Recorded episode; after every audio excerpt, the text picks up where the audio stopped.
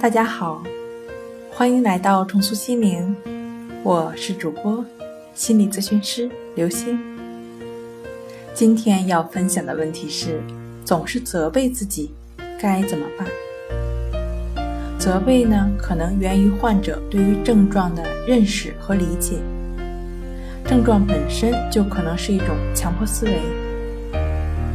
应对方法呢，主要有第一方面，详尽的向医生或咨询师了解相关方面的知识；第二方面呢，积极的寻找自身认可的心理治疗的方法，比如认知疗法或者心灵重塑疗法。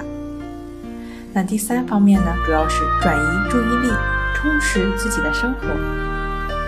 今天跟您分享到这儿，欢迎关注我们的微信公众账号“重塑心灵心理康复中心”，也可以添加幺三六九三零幺七七五零与专业的咨询师对话。